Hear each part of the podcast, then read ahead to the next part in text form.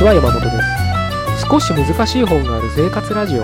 この番組は哲学書や思想書などに興味ある方が私も読んでみようかなと思うきっかけを提供する番組です。それでは第73回目です。よろしくお願いします。今日もですね本題に入る前にお知らせを一つさせてください、えー、セミナーの告知です。今月の1月28日日曜日、えー、渋谷で午後1時半ぐらいからね、2時間ばかしのね、セミナーをやりたいなと思っております。で、何を話すかっていうのはまた後日、あの、改めて、あのー、きちんと文章にしてお伝えしますので、まあ、もしね、あのー、興味があれば、まあ、何喋るのかね、どういうセミナーするのかで興味、ね、あるかどうかがわかるんでね、今の段階で興味あるかどうかもわかんねえよっていうのが正直なとこかとは思うんですけれど、まあ、もしタイミングとかね、その興味が合えば、あのぜひ渋谷でお会いできればなというふうに思ってますので、まあもし予定がね、ないのであれば、ないのであればって言っちゃあれですけどね、うん、タイミングが、もろもろのタイミングがあった際にはお会いできればなというふうに思ってますので、よろしくお願いします。じゃあですね、今日の本題に入ってみたいと思います。で、今日は、もうすごくね、あの、当たり前なことをちょっと確認してみようかなというふうに思ってます。で、その当たり前なことって何かっていうと、活動の大切さっていうのかな。何か、まあ、行動って言った方が分かりやすいかな。何かを行動を起こすことの意味っていうのをちょっとね、あの考えてみたいなというふうに思うんですよ。まあ、僕らはね、あのー、そんな深い議論、議論っていうかね、ことを考えなくたって、日々何かしらの行動をしてると思うんですよ。まあ、それは会社に行くであったり、家事とかね、炊事選択をするであったりとか、まあ、何かしらのその、まあ、活動をね、してると思うんですけれど、きっとね、まあ、その、なんだろう、まあ、日常生活って言ったらいいのかな。で、あの、それはね、あの、すごく大切なことだと思うんですけどやっぱりそれだけだと人間ってうんどうしていいか分かんない時とかあったり、まあ、毎日がねあのただただ時間だけが過ぎてくみたいな日々であり何か向上したいっていう思いが人間の中に芽生えたとしますよね。まあ、芽生えない人もいるのいるんだろういるんでしょうけど多分こういったポッドキャストをね、僕のポッドキャストを聞いてくださってる人は、まあ、あの、読書っていう多分カテゴリー、大きなね、カテゴリーで言えば読書に興味関心がある人たちが聞いてくださってると思うんですけれど、なんで本を読むのかっていうことだって、やっぱり日常、今の日常を一歩進めたいとかね、一歩向上したい、上に行きたいみたいな思いがあるから、何かしらのそういった本を読むわけだと思うんですよ。で特にね哲学書とか思想書っていうふうに、まあ、区切ってるわけじゃないですけれどそういった話を僕は多くしますのでそういった本を読むっていうのは何か暇つぶしとかね中にはいるとは思うんですけどね暇つぶしで読むとかうん単なる自己知識うんなんだろうなまあ要するに暇つぶしですよ、うん、のためだけに読むような本じゃないですよね。なのでやっぱり時間をかけてお金をかけて頭を使って読むってことは何かそれなりに自分の中で変化を求めてるから読むと思うんですよ。そういう人たちが聞いてくださってると思うのでこういう話をしたいんですけれどそのね、まあ、向上一歩進める今を現状を変える何でもいいんですけどどういう言葉で言ってもいいんですけどそういった思いをね抱くのはすごく大切でそれがなかったら人間で行動を起こさないと思うのでね、僕は。素朴にね。難しいこと考えずに、何かがあるから行動を起こすわけですからね、人間。そういうのをね、思った時に、すごく当たり前なんですけど、その、まあ本だったら知識を得ますよね。まあ何か活動だったら何かそこで見たり聞いたり経験を踏まえるじゃない、あの、得るじゃないですか。そういっった得たものは必ずあなた自身の活動の結果として表してくださいってことです。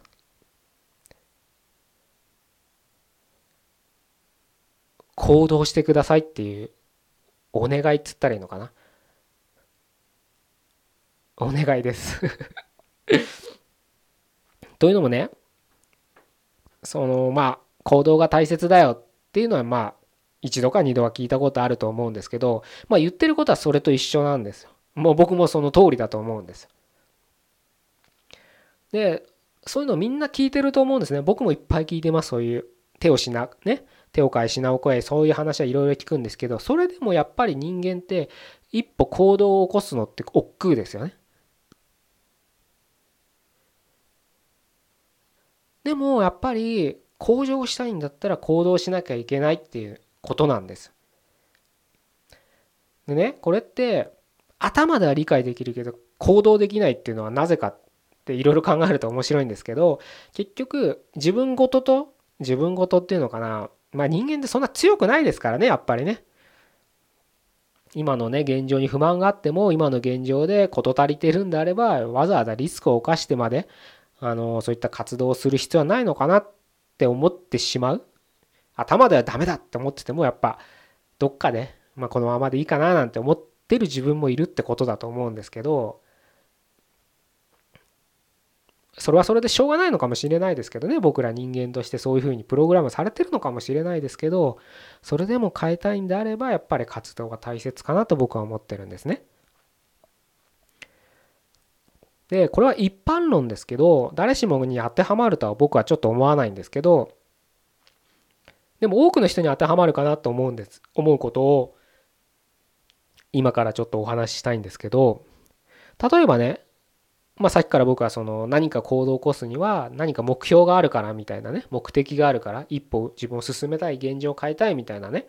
ことがあるからだっていうことをお伝えしましたけどきっとその目指す先って何かね具体的な人っていうのがいるはずなんです。もっと分かりやすく言えば憧れの人ヒーローっつったらいいのかな？自分の中の。いるはずなんですよ。そういうそれはねもう今現存してる人でもいいしあのもう過去にね過去の人亡くなってる人でもいいんですけれどそういった人を自分の中にヒーローとして持ってる理想像としてあるからなんかそういう人に一歩でも近づきたいそういう人にもっと言えばそういう人になりたいと思って何か行動するっていうのが僕はどんなジャンルだってあると思ってるんです。スポーツにしろ勉強にしろ仕事にしろ家族にしろね友達関係にしろ何かしらそういった自分の中で理想像とするヒーローがいるはずなんです。それは本当に具体的なヒーローかもしれないし自分の中で A, A さん B さん C さん D さんみたいないろんな人の複合的なものを寄せ集めてできた架空のヒーローかもしれないけれど何かそういった理想像があるから活動を起こすはずなんですね。でまあその架空のねヒーローだったらちょっとあれですけど、まあ、例えばその電気でね歴史上の人物であれ今現存してる人であれ憧れの人をつ観察してみてくださいよ。どんなジャンルであれ。すごく当たり前ですけどなのでさっきからね 当たり前のことを 僕はずっと言ってるつもりなんですけど改めてその当たり前を考えみちゃんとね考えてみたい考えてみたいっていうか認識してみたいんです。まずそのねまずというかその憧れのヒーローは絶対何かしらの活動をしてるわけじゃないですか。それが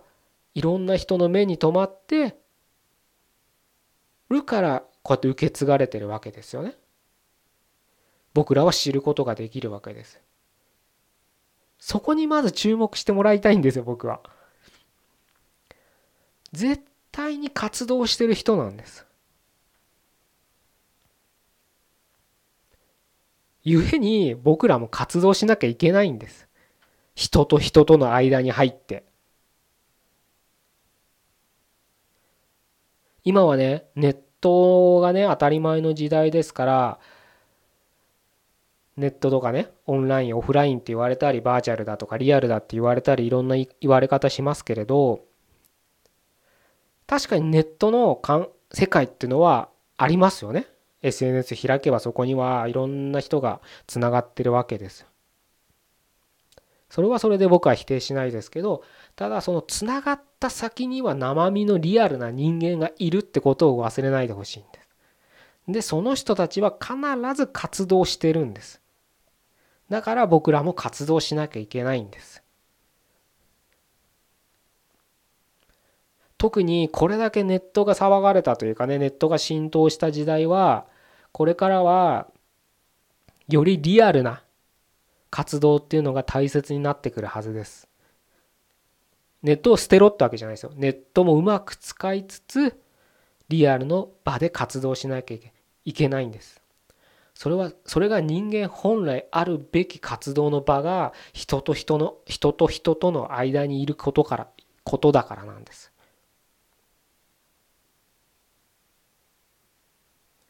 古代ギリシャではね、生きるっていう単語は人と人との間にいるってことを意味したらしいんですよ。だから僕らは生きてる以上人と人との間で活動しなきゃいけないんです。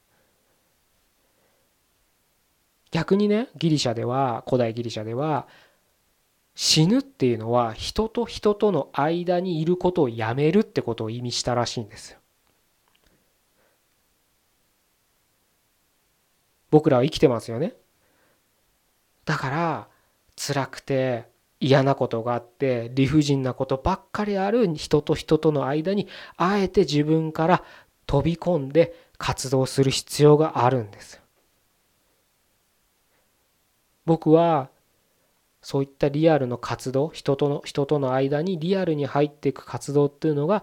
今はこれからはより強くなってくると勝手に思ってます。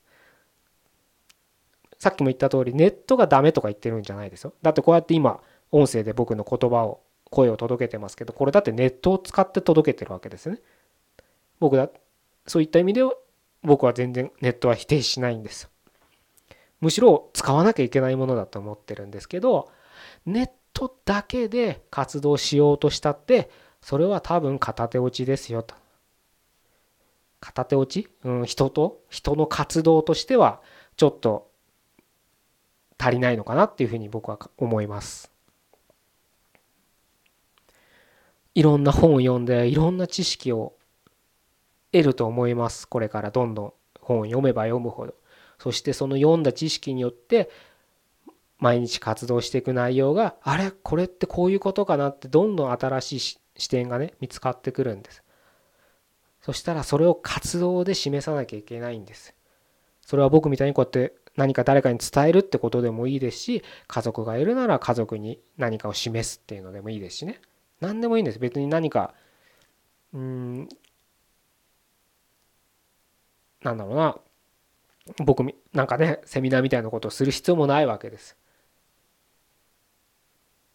ただその知識を生かして自分の活動だって毎日の生活毎日の仕事に生かさなきゃいけないってことなんで。せっかく哲学書とか読んでいろんな知識とかいろんな視点を手に入れてるのにそれを仕事に生かさないな。もったいなさすぎる。ああ今日も早く仕事終わんねえかな。じゃあもったいない。せっかくその余った時間で得た知識をそのいつもやってる？7時間8時間9時間労働のそこに生かさなきゃしょうがないんです。そういった活動の場で自分の得たものをどんどんどんどんアウトプットするっていうのが大切なんです。なぜならあなたの中のヒーローも必ず活動してるんですから。絶対に。活動してない人間はいないんです。生きてれば活動してるわけですから。あなただってそういうの意味では活動はしてるんです。ただそこに日々のインプットをちゃんと活かせてるかっていうのを一度ね見直してほしいんですよ。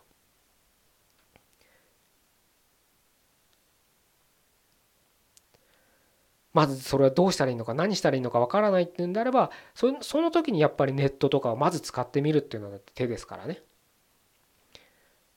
ネットでブログを書く SNS で何か日記を書くそういうのだってただ単純になんかわけわかんないなんか今日はパンケーキこんなの食ったなとかでもしょうがないんですよそんなの。哲学書を読んだとかねあのせっかくこういったねところで勉強しようっていう思いがあるんだったらそれをアウトプットの何かの媒体に生かせばいいんですそしてそれでつながった人たちに人たちとまた何か議論をしたりとかいろいろビジネスをしたりとか、うん、友達うちでね何か新しい遊びに発展させたりとかいろんなことができますから活動しなきゃダメなんです。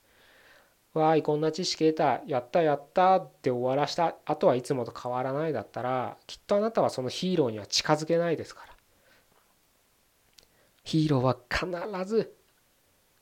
人と人との間で活動してるんです。どんなに理不尽な人と人との間でもその場で彼らは自分のアクションとして自分の存在を証明してるから後世にわたって僕らが影響を受けるわけです。そんな歴史上の人物に誰しもがなれるわけじゃないですけれどただ身近な人にはそういった活動は示せるわけです。それが今あなたが置かれた役割だと思ってやっていただければいいんじゃないかなって僕は思うんですね。これはねなんか諭したいとかじゃなくて単純に僕はもったいないなと思ってるだけなんです。だって正直なこと言ってあんな哲学書なんて哲学書なんてって言っちゃいますけどやっぱね僕はちょっともうなくてはいけないものになってるんですけどあれをね 読むっていうのはやっぱりすごく大変なんですよ。それはもろもろのことを考えて大変頭も使うし時間も使うしお金も使うしいろんなことで大変な思いをして読むんだからそれを生かしましょうよと。じゃなかったらもったいないよと。ただの知的好奇心とか暇つぶしであの本を読むんだったらもっと有用な暇つぶしがあるんじゃないかって僕は思ってるんです。だからせっかくそんなね有限な時間を貴重な時間を使ってあんな本を読むんだからもうそれはせっかくなんだからそれを生かして自分の活動に生かしてくださいよっていうもう単純にそれだけなんです。何か高尚な思いがあるわけじゃないんです。よ徳を高めようとかね。そういうのも目指すべきだし僕は全然そういうことをやるのはおすすめですし僕もやってるつもりですけど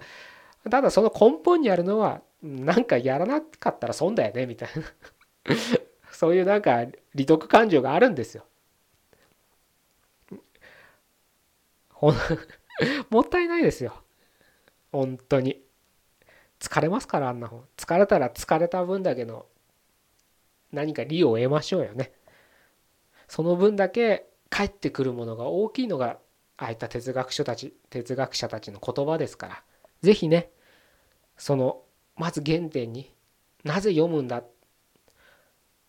も大切ですけど読んだんだからそれを生かしましょうよっていうのがちょっと改めてきちんとあの確認しといてもらいたいなと思うので今日はこういう話をさせていただきました。じゃあ今日はこういう形で終わりにしたいと思います。第73回目でした。ここまでどうもありがとうございました。